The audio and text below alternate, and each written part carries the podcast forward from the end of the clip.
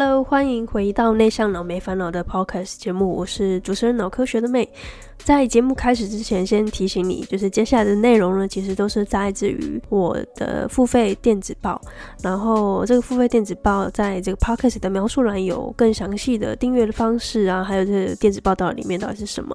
总之呢，是电子报会跟着我现在在英国的这个状况，会是比较及时的更新，因为大家有付费嘛。那没有付费的话呢，就会透过这个 podcast 来传递这内容给你。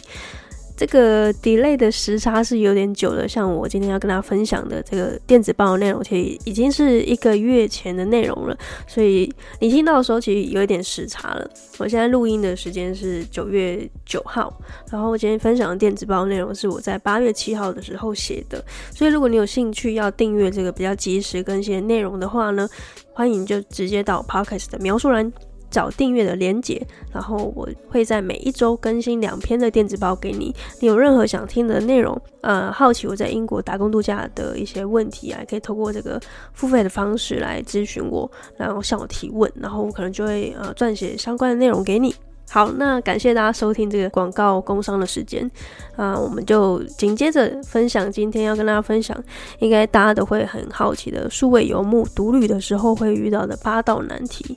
那我现在的状态其实就是从八月的这个暑假很长的这假期呢，回来到伦敦，然后呃，我那时候是在数位游牧的过程中写的这个文章，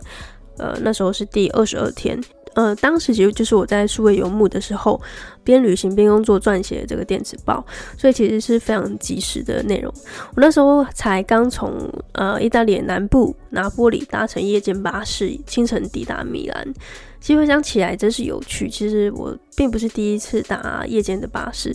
我第一次搭夜间巴士从伦敦到呃英国的爱丁堡，就是比较北边的这个城市的时候，我还记得我要搭这个夜间巴士的时候是非常的不安的，因为那时候是也是过夜巴士嘛，等于是晚上大概十一点、十点左右，就是搭搭上那个巴士，然后你到达那个地方大概就是清晨的时候五六点。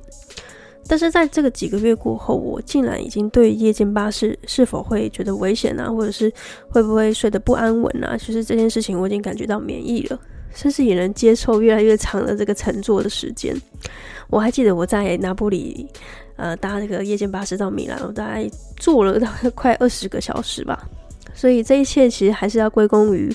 我这个到哪里都能睡得很香甜的超能力，因为我知道有些人是没有办法，就是他会认床啊或者认这个枕头，但是我就到哪里都能睡，所以啊，我很感谢我有这样的一个超能力。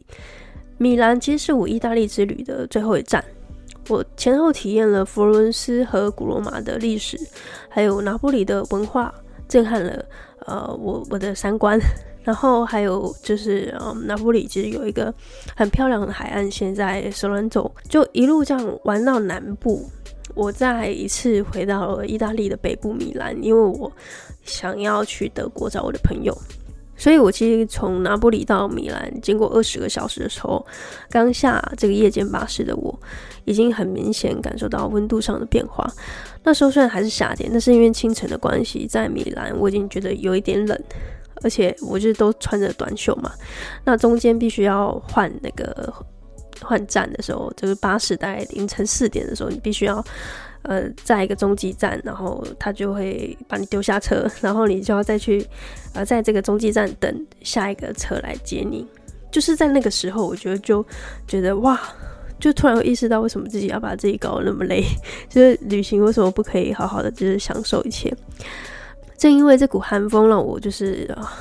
整个人就是一直打寒战，然后因为那时候又是清晨的四点多，所以也没有任何的呃洗手间，或是更不要说有任何的店家，就是还还蛮偏僻的一个地方。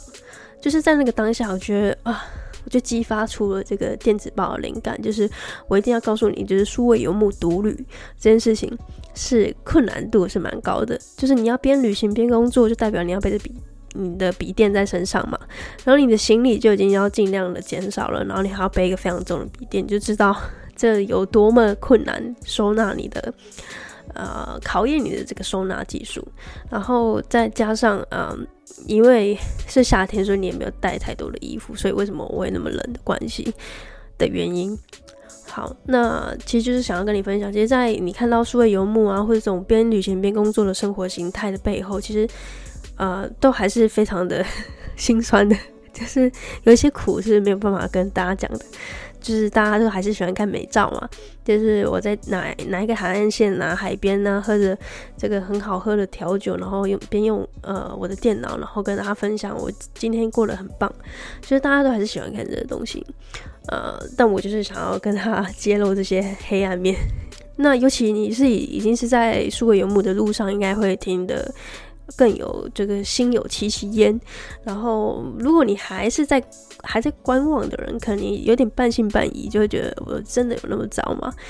对，总之我们今天就来分享，就是到底会遇到有哪八大难题，说不定你听完之后对数位游牧的幻想也会破灭，不一定。OK，那准备好了，我们就来啊一一的来跟大家讲，是吗？八个。呃，我觉得蛮困难的一些问题，会在数位游牧的时候，尤其是你一个人旅行的时候会遇到的问题。好，第一个就是你住在青年旅馆的时候呢，其实相对没有隐私的。如果你不懂得拒绝的话呢，其实会很容易社交疲乏。第二点，在大太阳底下负重训练，数位游牧得随时背着自己的笔电还有充电器移动。第三。必须随时高度留意自己的财物，上厕所的时候大包小包的行李其实很麻烦。第四，有时候必须得抛下眼前的美景，打开电脑，静下心来工作。第五，行李的空间非常有限，无法买太多的纪念品，更不要说你要呃扛着一卡皮箱来血拼购物。第六，没有人可以及时的跟你分享你眼前的风景还有美食。第七，你孤单难过、觉得冷的时候呢，其实也只能一个人咬牙的忍过。第八，不断的经历告别、分离这样的情绪起伏，即便你和你的伴侣，呃，就是在旅行过程中遇到的一些旅伴，一起过渡了很棒的旅行时光，你下一秒可能就得跟他说拜拜。好，这些就是我自己在这一趟旅程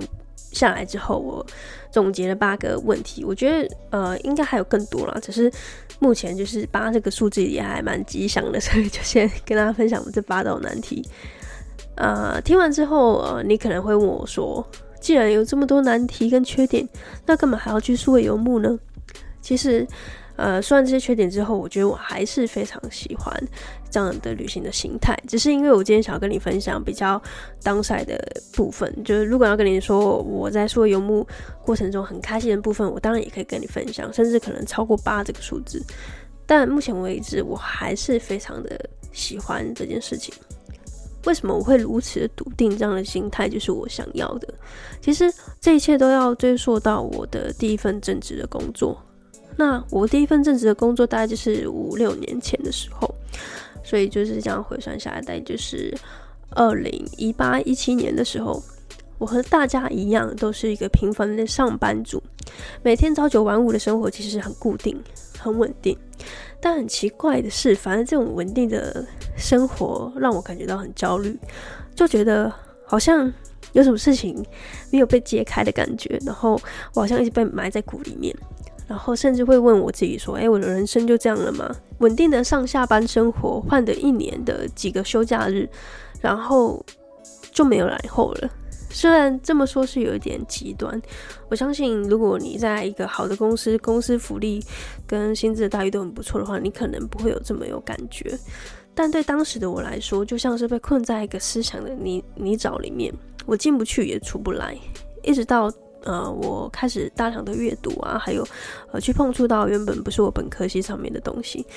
然后甚至开始旅行之后呢，我才慢慢的走向 freelancer 或是创业的这个工作的形态，还有呃这个生活的方式。嗯，我知道你可能会问我说，呃，中间有没有呃动摇的时刻啊，或者是在成为这个工作者或者数位游牧之前，有没有呃一些时候是很想要回去这种稳定上班族的生活？老实说，一定会有的啦。尤其当你在旅行的路上，你遇见很多来自不同文化背景、各行各业的人，你都会再次重新思考你现在所拥有的一切是不是你真正想要的。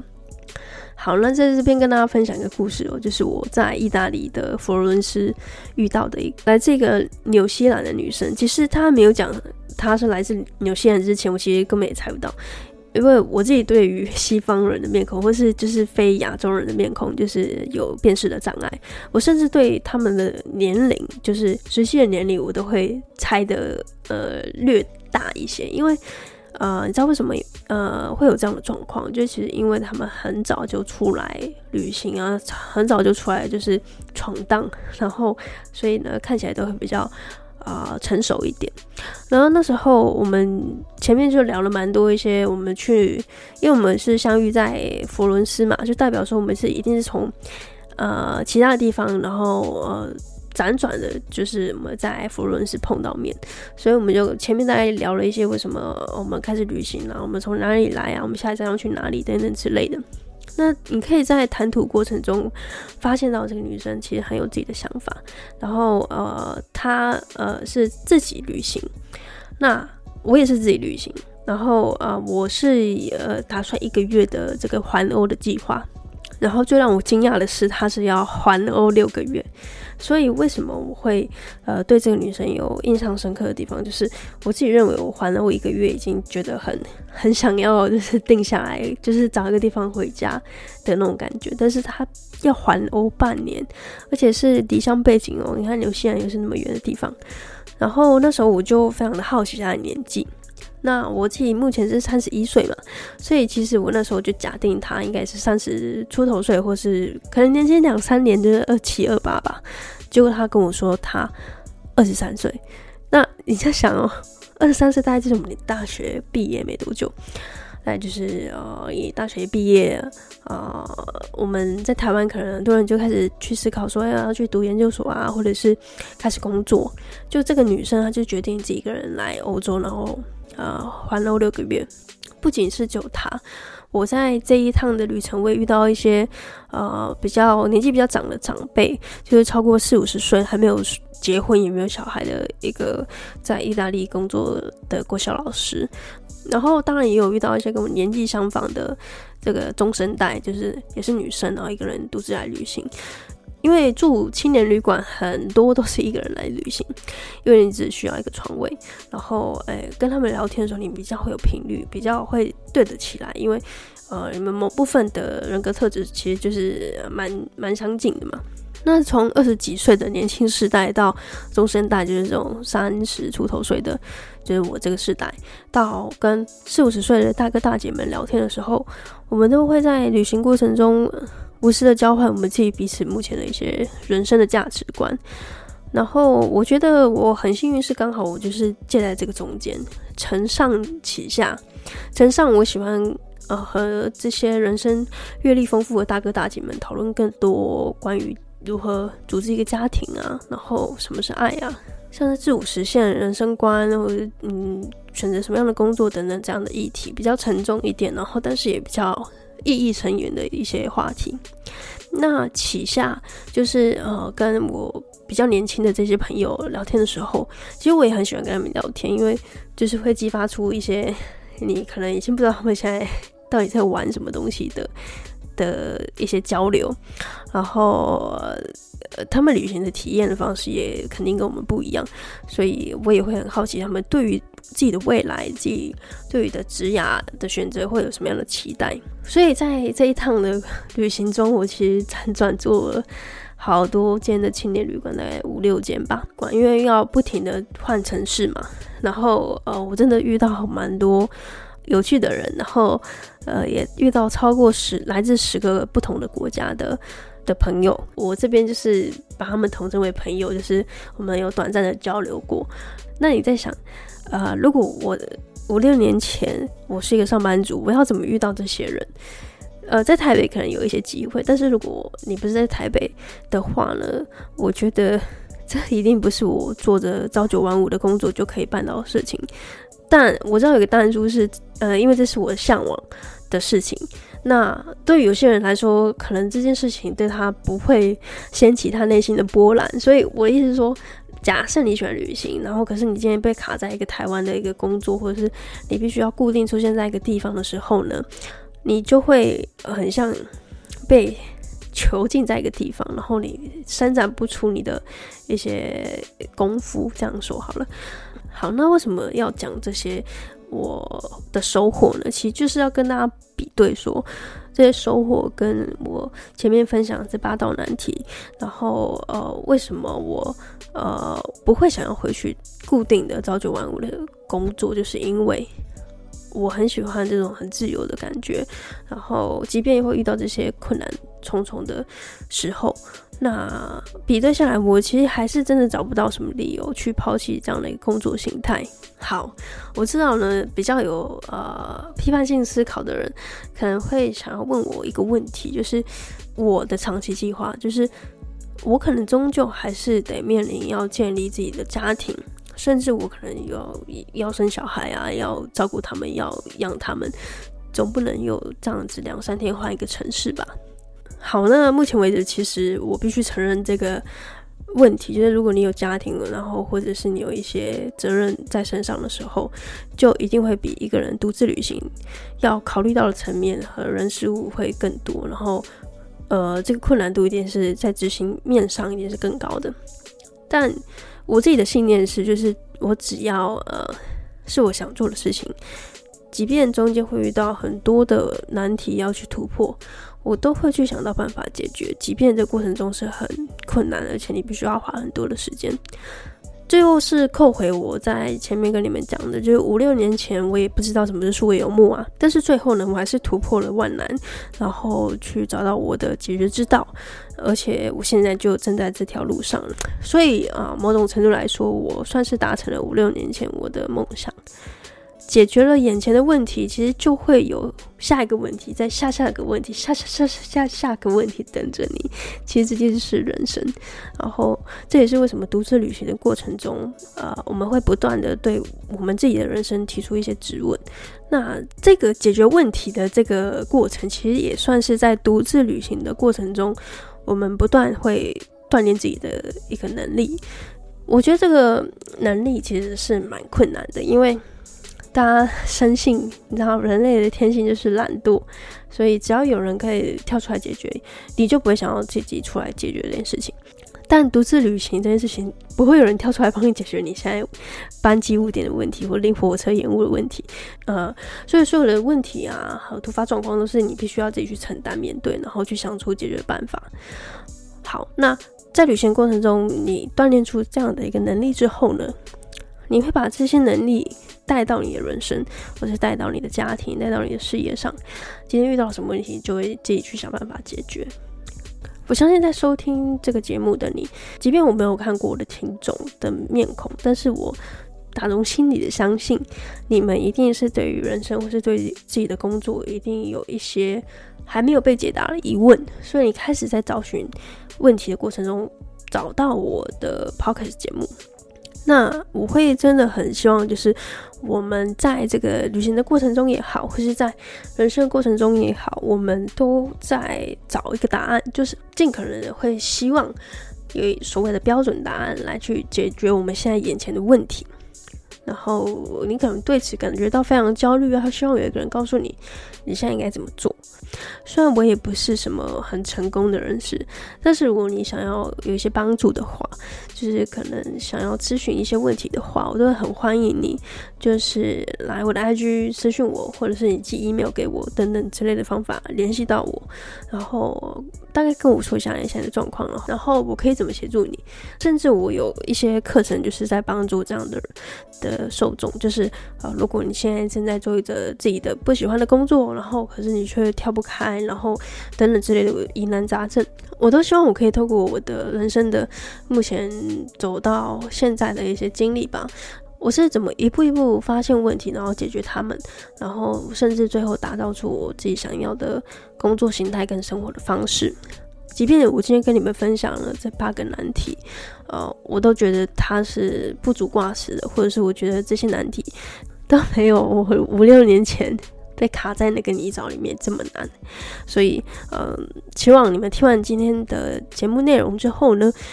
可以很明确让你知道，其实数位游牧没有那么的轻松啊。那另外一个方面是，呃，给一些听众是你现在想要数位游牧，但是你不晓得怎么去。去往这个方向前进的话呢，也可以透过这一个今天丢出来这个话题，然后呃，你可以透过这个节目刚好可以联系到我。所以以上就是我跟大家分享，身为一个数位游牧会遇到八道难题。然后我也在中间跟你们分享了，我其实中间也获得了一些在数位游牧过程中、独自旅行过程中，我发现到的一些内心的对话的一些咀嚼的过程，然后跟大家分享我自己内心到底都在想些什么。好，所以今天跟大家分享的这八道难题，并不是要真把大家吓跑，而且我相信这也没有什么太困难了。假设你今天很喜欢旅行，我相信在旅行过程中多少也都会遇到这些鸟事。然后呃，更多的是希望你现在是想要成为数位游牧，或者是你已经在路上的人，可以来跟我多呃多一点的交流啊，告诉我你现在在哪个国家，或者是你现在想要成为什么样的一个数位游牧的状态，都可以透过这个 podcast 上面的一些联系方式联系到我。好，那这期的节目就到这边。如果你对于电子报的内容想要知道更多的话呢，也欢迎透过这个 podcast 上面的连接，呃，来订阅我，支持我。然后我们就下一集节目见喽！我是脑科学的妹，拜拜。